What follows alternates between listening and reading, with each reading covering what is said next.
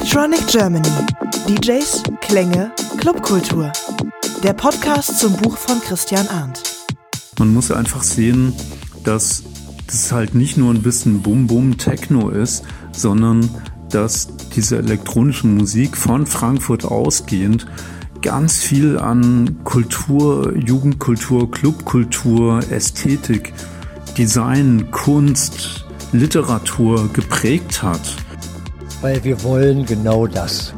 Den Beat hören, den Sound hören, die Leute erleben, die Atmosphäre erleben und einfach ähm, alle zusammen das genießen, was wir alle zusammen gemeinsam haben. Technokultur auf der Love Parade. Und das war das größte Fest, das wir uns vorstellen konnten. Und das war genau richtig so. Electronic Germany, zweite Staffel, Folge 15 mit Stefan Müller alias DJ EastEnders und mir, Christian Arndt. Heute geht es um zwei ganz spannende Themen, die eigentlich nicht unmittelbar miteinander zu tun haben, aber irgendwie doch, nämlich äh, die Ausstellung zu 30 Jahre Love Parade und die Querelen um das MOMEM, ob es jetzt eröffnen wird oder nicht. Stefan, du warst in Berlin bei der Vernissage, richtig? Von, wie heißt die Ausstellung?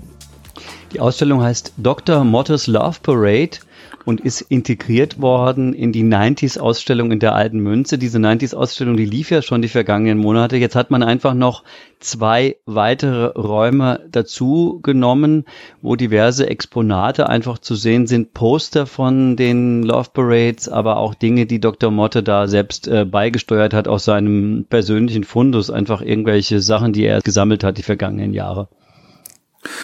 Und ja, wie kann man sich das vorstellen für die Leute, die nicht da waren? Ich habe jetzt Stimmen gehört, och, ich war ein bisschen enttäuscht, ist aber ganz schön klein. Andere waren ganz begeistert. Was genau gibt's denn da zu sehen?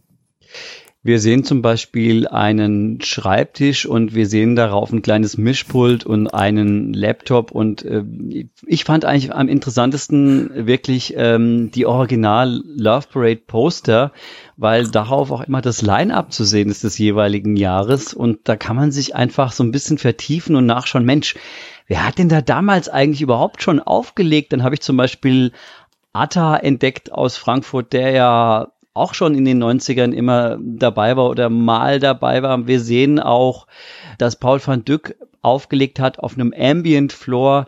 Wir haben festgestellt, dass es damals äh, parallel zum Love Parade Weekend immer so ein Ambient Festival eben gab im Tresor, was ja ganz interessant war, weil da hat man eben gesehen, die Love Parade war eigentlich nie diese eindimensionale Veranstaltung mit Siegessäule und Menschenmassen, sondern ähm, man hat damals am Anfang schon versucht, diverse Stile zu integrieren. Ähm, da sieht man dann auch Namen wie Mixmaster Morris, die ja wirklich nicht für harten Techno oder sowas stehen, sondern eben für Chill Out und für Downtempo. Das war damals alles schon vorhanden und das hat mich schon auch wieder ähm, ein Stück weit verblüfft, weil, äh, wie gesagt, das ist alles nicht eindimensional gewesen. Und das sieht man dann im Nachhinein nochmal auf diesen, auf diesen Postern mit den Line-Ups. Ähm, Gab es denn auch so, ich sag mal, äh, Relikte und Trophäen zu sehen? Also Sachen, die so, ja, Souvenirs, äh, die Leute mitgebracht haben oder die irgendwie für die Love Parade von Bedeutung sind? Also es gibt natürlich unheimlich viele Werbegadgets, wie zum Beispiel eine Love Parade Telefonkarte, der Telekom kann man sich ja heute kaum noch vorstellen. Man muss sich einfach klar machen, es gab damals natürlich noch keine Smartphones und selbst mit den Handys hat es ja erst angefangen, quer durch die 90er. Das heißt also, Telefonkarte, klar, wenn man mal auf der Love Parade war und seine Eltern von dort anrufen musste aus Berlin, so nach dem Motto, hallo, uns geht's noch gut, musste man vielleicht eine Telefonkarte sich besorgen von der Telekom, ja. Und klar, denn natürlich unheimlich viele Filme zu sehen von ähm, offiziellen Berichterstattung, wo man dann lustigerweise Anne Will sieht als Reporterin auf der Love Parade, was man ja auch sich heute nicht mehr wirklich vorstellen kann, oder diverse andere Leute. Ähm, dann gibt's aber ganz interessant auch Super 8 Filme, die Love Parade Teilnehmerinnen und Teilnehmer gefilmt haben. Man hat ja vorher äh, rumgefragt, schickt uns bitte Material. Und ähm, da ist mir natürlich sofort aufgefallen, Antje Maya Hirsch steht auch drin, dass ihre Filme dort zu sehen sind und auch mit Jahresangabe. Und ich habe mich dann ähm, mhm. bei der Briefe schon gefragt, ah, ich bin mal gespannt, ob sie denn hier auch auftaucht. Und am Abend der Eröffnung war sie dann tatsächlich da. War ja auch klar. Jetzt müsste man natürlich mal ganz kurz vielen unserer Hörer erklären, wer ist überhaupt Antje Meyer Hirsch. Mhm. Ich weiß nur so viel, dass sie in Frankfurt eigentlich, äh, äh, wie so viele andere auch, ihre, ihre prägenden Jahre erlebt hat. Sie ist DJ und was noch? Sie ist ähm, die Hauptbookerin der Radio X DJ Night und zwar schon seitdem es Radio X gibt, nämlich 1997. Und das ist ganz interessant, denn sie selbst ist 89 von München nach Frankfurt gekommen und dann 93 zum ersten Mal zur Love Parade gefahren und hat dann ihre Video- und ihre Super 8 Kamera mitgenommen und äh, das hat sie mir da auch erzählt in der Ausstellung. Okay, ich bin Antje Meyer Hirsch, ja, ich war äh, 1992 zum ersten Mal auf der Love Parade. Das war meine erste Love Parade, aber da hatte ich noch keine Kamera dabei. Aber äh, genau, wie du gerade gesagt hast, 93, 94, 95 habe ich äh, Super 8 Kamera und Videokamera mitgeschleppt. Beides. Und wie war das mhm. damals mit dem Ton? Der war nicht so wichtig, oder? Naja, auf, der, auf den Videoaufnahmen ist ja Originalton drauf, aber auf den äh, Super 8 äh, Aufnahmen natürlich nicht. Nee. Aber äh, da, da ging es ja auch um was anderes. Also mit den Super 8 Aufnahmen habe ich ja versucht auch tatsächlich so mehr filmische ähm, Dokumentation zu machen. Da ging es nicht so um den Ton. Und wie findest du jetzt die Präsentation hier innerhalb der Ausstellung von deinen Sachen? Super. Ich bin total happy. Ja, ich bin wirklich äh, sehr stolz, äh, dass die Sachen jetzt nochmal zu so einer späten Ehre gekommen sind, weil ich habe die ja damals nicht mit irgendeinem Hintergedanken oder Zweck gemacht oder so einer Idee, was äh, ja, die müssen irgendwo mal gezeigt werden oder so. Das war ja einfach, weil ich gerne Dinge dokumentiert habe damals und oft eine Kamera dabei hatte, also auch in Clubs beim Ausgehen und so und deswegen eben auch da. Und ähm, ja, so sind die halt entstanden. Die lagen halt sehr lange irgendwie ähm, ungesichtet rum. Und äh, jetzt äh, gab es halt nochmal wirklich den perfekten Anlass, das zu zeigen. Was gefällt dir am besten von den Sachen? Also mein Lieblingsfilm ist, äh, glaube ich, der von 1995. Da warst du auf dem Wagen drauf, oder? Da war ich auch mal auf dem Wagen drauf, ja, durch Zufall. Äh, der ist so von den Bildern, glaube ich, ein bisschen ab, am abwechslungsreichsten. Ähm, da ist halt nicht nur die Parade abgefilmt, sondern schon so der Weg dahin, die S-Bahn-Fahrt. Und da sieht man auch den verpackten Reichstag. Damals war ja 1995 war ja von Christo der Reichstag irgendwie eingepackt. Und es gibt dann so auch einen Shot aus, dem, aus der S-Bahn äh, mit dem verpackten Reichstag. Und dann 17. Juni, Wagenaufbau, dann Parade, ähm, dann auf dem Wagen. Und Anti-Maria Hirsch war übrigens zusammen mit Kiki Moores, früher Chicks on Speed, ebenfalls München, bei dieser Love Parade Ausstellungseröffnung und Kiki war auch mit Antje immer auf der Love Parade. Ich hatte das ehrlich gesagt vergessen, dass ich so oft mit Antje auf der Love Parade war. Ich dachte, es war tatsächlich nur einmal gewesen, nämlich 93. Und äh, ja, es, es bringt einfach diese ganzen Erinnerungen äh, wieder zurück, äh, dass wir so ein, so ein Aufbruchsgefühl hatten. Also ja. wir dachten tatsächlich, wir können die Welt verändern, ja, alles wird ja. besser und, äh, und freier und ähm, ja, ich weiß nicht, es war, es war einfach eine, eine ganz, ganz tolle Zeit und äh, ja, die Bilder erinnern mich jetzt auch dran und dass ich da so, so lache und so, ich glaube, das sieht man auch. Ja, genau so. Also ich hätte es jetzt auch nicht besser sagen können, weil also mein Gefühl auch damals war so, dass man gerade was erlebt, äh, was wirklich komplett neu ist, also was Jugendkultur angeht, weil äh, ich war ja damals schon nicht mehr die Jüngste. Also ich habe da ja so meinen zweiten Frühling gehabt. Also ich war ja bei der Love Parade auch schon irgendwie Mitte, bei der ersten Mitte 20 oder so und hab, äh, bin ja Punk, äh, Disco-Punk sozialisiert eigentlich. Also ich hatte so das Gefühl, dass wir jetzt hier gerade eine Musikkultur erleben, die es so noch nie gab. Also es ist wirklich eine neue Jugendkultur oder nicht gar nicht mal so Jugendkultur, weil es war auch was, wo ich das Gefühl hatte und vor allen Dingen gerade in Berlin vor allen Dingen, ähm, dass sich da auch Generationen so äh, zusammenfinden und mischen und sich auf dieses Ding irgendwie einigen können. Du hast aber noch natürlich nicht nur mit den beiden gesprochen, sondern zur Ausstellung natürlich natürlich logischerweise auch den Macher selbst. Dr. Motte äh, hat mir selbst im Interview für das Buch verraten, dass er natürlich immer noch an die allererste Love Parade denkt, das ist ja klar. Was hat er denn sonst noch äh, zur, zu, ich sag mal, zum Aufstieg und Fall der Love Parade äh, und zur Kultur insgesamt zu sagen gehabt? Äh, es ist gut, dass wir die äh, Audio als auch visuelle Kommunikation haben. Und wie gut ist, dass wir darüber Inhalte vermitteln können. Weil man kann unheimlich viel über Musik reden, aber wenn man sie nicht erlebt oder hören kann, wie äh, Heraklit es auch sagt, ja, wenn ich das sehe und höre und wahrnehme dadurch, dann äh, bin ich auch in der richtigen Realität und kann es wahrnehmen. Und deshalb findet er das gut und ich auch und wir alle auch. Weil wir wollen genau das. Den Beat hören, den Sound hören, die Leute erleben, die Atmosphäre erleben und einfach ähm, alle zusammen das genießen, was wir alle zusammen gemeinsam haben. Technokultur auf der Love Parade. Und das war das größte Fest, das wir uns vorstellen konnten. Und das war genau richtig so. Wir haben uns vorhin zusammen hier mit Kiki und Antje gefragt, ähm, wer ist die Zielgruppe hier für die Ausstellung? Darum geht's gar nicht. Wir machen unser Ding. Das macht Techno sowieso. Äh, wir hatten heute hier eine schöne Vernissage mit alten Weg Weggefährten, Leuten aus der Szene, die auch von Anfang an mit dabei waren. Und wir verstehen uns nicht als Zielgruppe. Das ist so Marketing. Das brauchen wir nicht.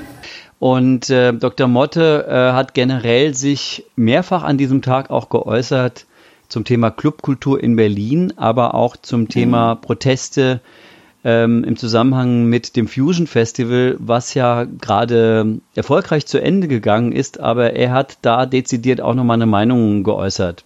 Wenn die Fusion angegriffen wird von der Polizei, von einem verurteilten rechten Schläger, der auch noch Dozent bei der Hochschule in Mecklenburg-Vorpommern ist und eine Bachelorarbeit in Auftrag gibt über die Sicherheit beim Fusion Festival, obwohl das Fusion Festival seit 22 Jahren existiert und alle vorhergehenden Polizeipräsidenten, inklusive allen, die da in der Umgebung wohnen, wissen, dass das bisher immer funktioniert hat, ist das ein Skandal.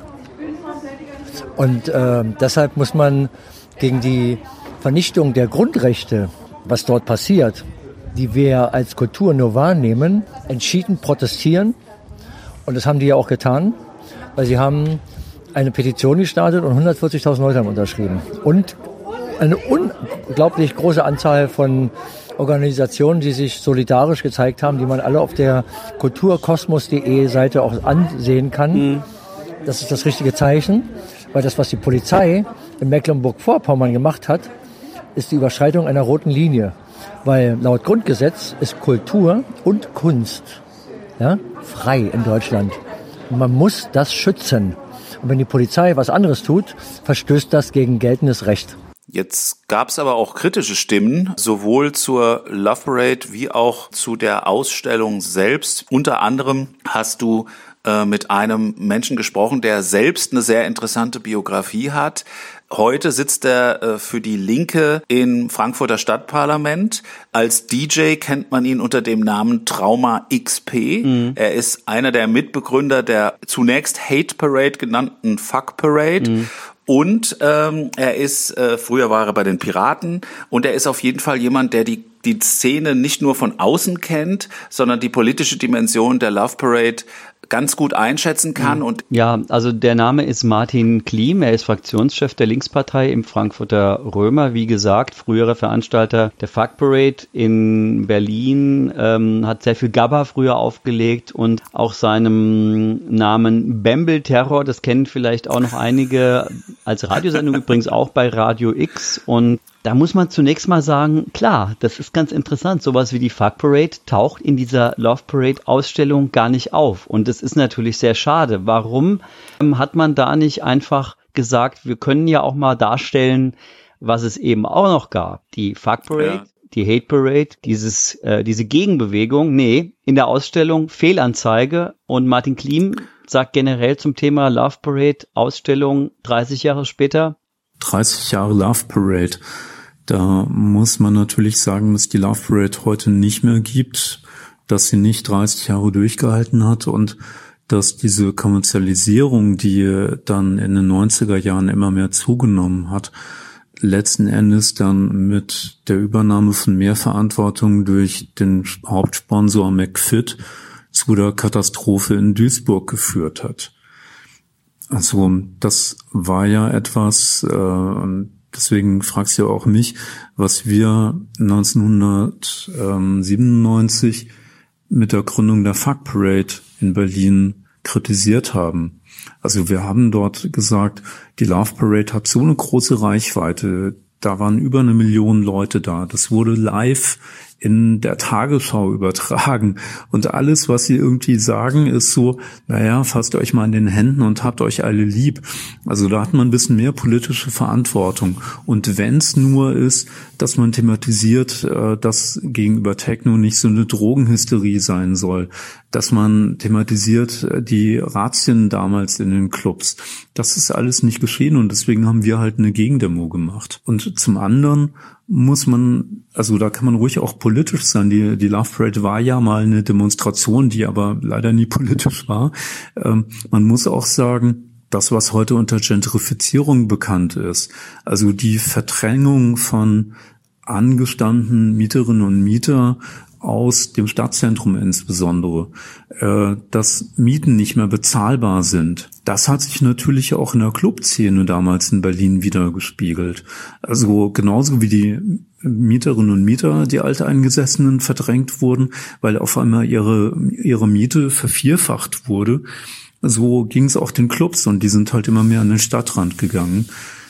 Und das hat damals die Love Parade meines Erachtens versäumt. Aber ja, schön, dass es jetzt diese Ausstellung in Berlin gibt. Dr. Motte hat schon eine Menge damit geleistet. Ich finde gerade das Team um Dr. Motte und die Love Parade GmbH haben auch vieles falsch gemacht. Diese Katastrophe in Duisburg wäre vermeidbar gewesen. Aber ja, ähm, Love Parade halt. Ray Vaughan. Nun gut, jetzt kann ich natürlich verstehen, dass eine Ausstellung, die Dr. Motters Love Parade heißt, über den Titel wäre ja auch vielleicht noch zu diskutieren, äh, jetzt nicht unbedingt die Gegenveranstaltungen gleich mit berücksichtigt. Ich gebe dir vollkommen recht, das hätte der Geschichte eine zusätzliche Dimension gegeben und wäre bestimmt sehr spannend gewesen. Andere Frage, wurde denn wenigstens ein Hinweis gegeben, zum Beispiel auf den Zug der Liebe, der ja so eine Art inoffizielle Nachfolge der Love Parade ist, auch wenn die Macher das nicht so gerne hören. In der Gab's Ausstellung nicht. Ich habe Dr. Motte generell nochmal drauf angesprochen, auf das, was in Berlin passiert. Und da hat er natürlich eine dezidiert politische Meinung auch zum Clubsterben geäußert. Da gibt es verschiedene Wege, wie man das schützen sollte. Ähm, man kann vielleicht auch in Berlin oder auch in Deutschland den kurzen Weg gehen, indem man mit der Politik redet, dass die ähm, gesamte elektronische Musikkultur mit ihren Clubs, DJs, Künstlern und äh, sonstigen Veranstaltern zusammenkommt und sagt, wir sind jetzt eine Lobby und wir hätten gerne einen Schutz unserer eigenen Kultur, weil wir ein wichtiger Bestandteil auch für die Wirtschaft sind. Weil alleine nur in Berlin macht äh, die gesamte Vielfalt der Clubkultur einen Umsatz jährlich von 1,5 Milliarden Euro. Und das gilt es zu schützen, weil damit auch unheimlich viele Arbeitsplätze mit verbunden sind und die müssen erhalten werden. Weil wovon lebt diese Stadt? Von dieser Kultur. Und unheimlich viele Leute kommen deswegen. Und wenn ich Politiker wäre, ich hätte das schon längst äh, als äh, Kultureinrichtung klassifiziert, und hätte dann auch einen Bestandsschutz äh, ähm, äh, sichergestellt. Für die Clubs? Für die Clubs. Weil das, was in Berlin im Augenblick passiert ist, dass allen alles egal ist von der Regierungsebene. Bei denen geht es hauptsächlich darum, dass im Augenblick alles Alte abgerissen wird und alles neu gebaut wird. Und da gibt es niemals äh, die Auflage, dass wenigstens 10 Prozent von den Neubauten einen Kulturanteil hat.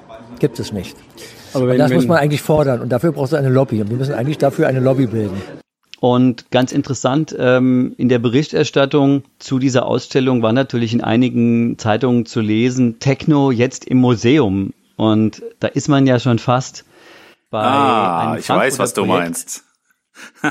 das MOMEM, du sprichst von, ja, da gibt es ja ganz erstaunliche Entwicklungen. Die einen haben das Projekt komplett abgeschrieben, die anderen halten daran fest, natürlich die Macher.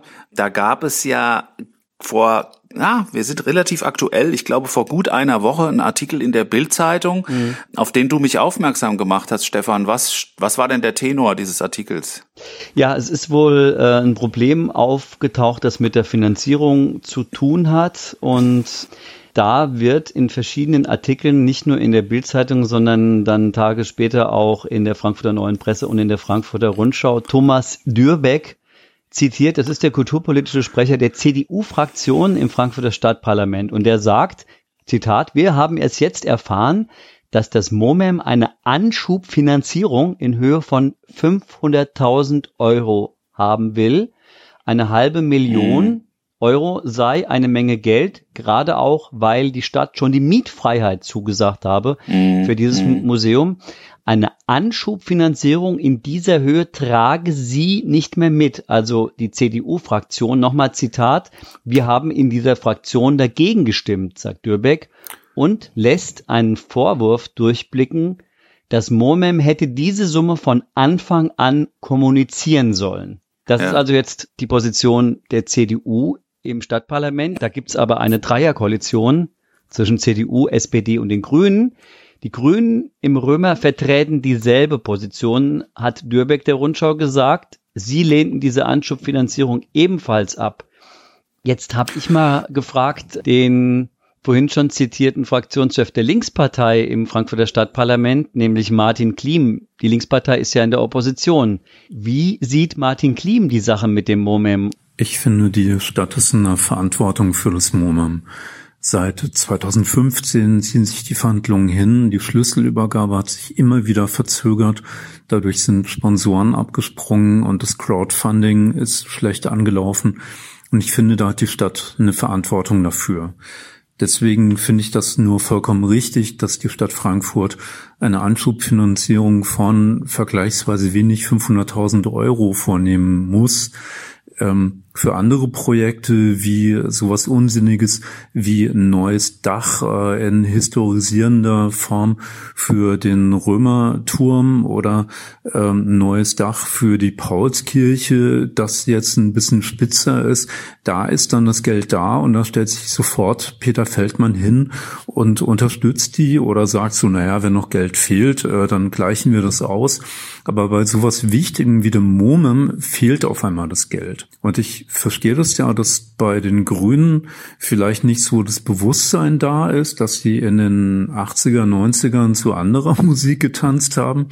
Und bei der jungen Union, die kann ich mir sowieso nicht tanzen vorstellen oder dass die jemals in den Club reingekommen sind. Aber man muss einfach sehen, dass das halt nicht nur ein bisschen Bum-Bum-Techno ist, sondern dass diese elektronische Musik von Frankfurt ausgehend ganz viel an Kultur, Jugendkultur, Clubkultur, Ästhetik, Design, Kunst, Literatur geprägt hat. Und das muss man anerkennen. Deswegen braucht es dieses Museum, ähm, das ja nicht nur irgendwie historisierend ähm, sein soll, wir packen jetzt Techno mal in ein Museum, sondern das auch zeitgenössisch den Anschluss finden möchte. Und ja, ich finde also, man, man muss dem Rechnung tragen im wahrsten Sinne des Wortes und das den eben auch mit einer Anschubfinanzierung unterstützen. Damit ist es aber meines Erachtens nicht getan. Also es muss meines Erachtens nicht nur elektronische Musik museal unterstützt werden, sondern auch ähm, die lebendige in Club existierende Musikszene.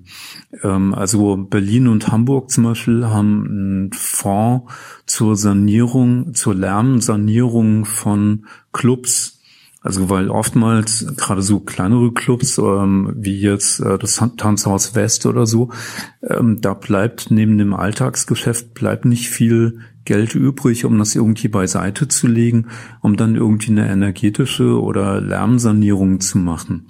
Und dafür haben diese Städte dann einen Fonds eingerichtet, damit einfach diese Clubkultur auch unterstützt wird. Oder in Offenbach gibt's Studios für junge ähm, Produzierende von elektronischer Musik. Äh, also ich vermisse zum Beispiel auch in Frankfurt total die Nachwuchsförderung.